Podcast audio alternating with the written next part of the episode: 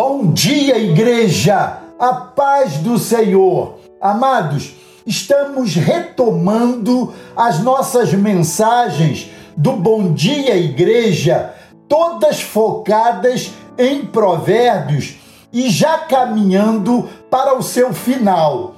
Volta e meia, recebo mensagens destacando o texto que passo a ler agora principalmente diante da corrupção que veio comendo a nossa economia ao longo dos anos em nosso país.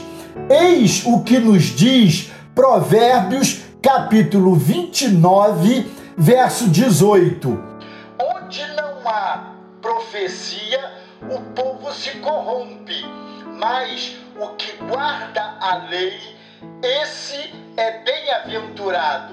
Vivemos dias muito difíceis em nosso país e isso não vem de agora. Até para não colocar na conta desse governo que vem buscando resolver muitas crises que acumularam em governos anteriores. São crises de todas as ordens, política, social, moral, desemprego, cobrança excessiva de impostos, insegurança e tantas outras situações que enchem o nosso coração de incertezas quanto ao futuro de nossa nação. Ao final desse ano, iremos às urnas eleger o presidente e outros líderes que terão a grande missão de continuar o princípio de moralidade que vem distinguindo o atual governo.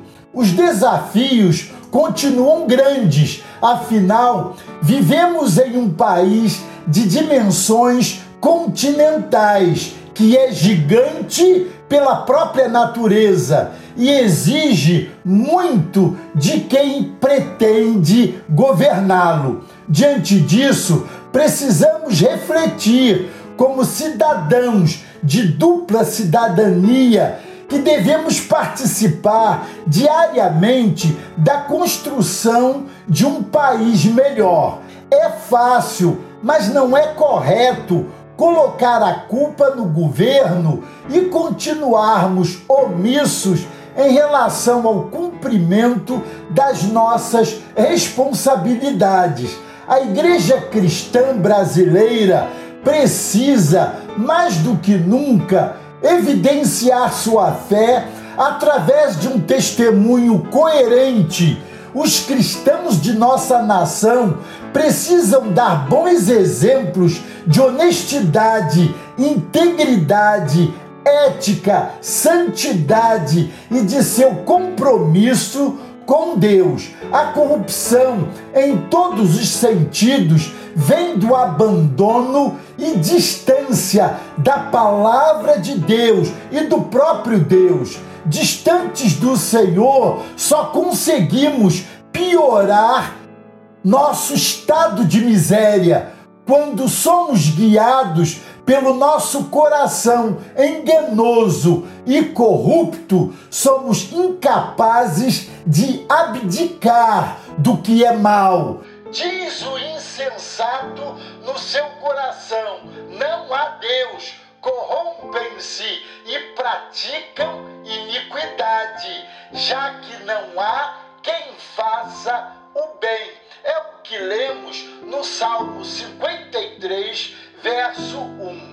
Somente Deus pode mudar essa realidade, operando a salvação em cada coração brasileiro. Salvação que vem pelo ouvir a palavra e render-se a ela. É necessário semear a semente em todo tipo de solo, entendendo que quem faz brotar é o Senhor Deus.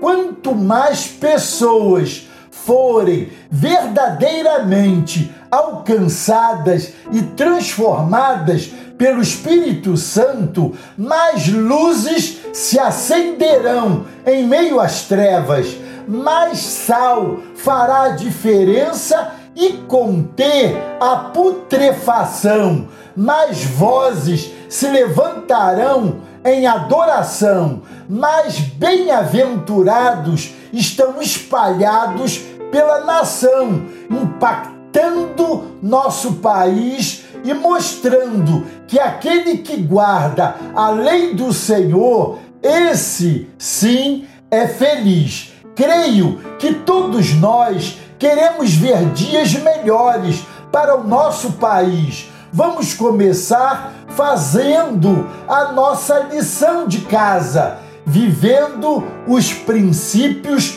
estabelecidos por Deus, compartilhando estas verdades transformadoras e orando incessantemente por nossos líderes, a fim de que também sejam alcançados pela graça e possam conduzir o Brasil sendo guiados pelo Espírito Santo.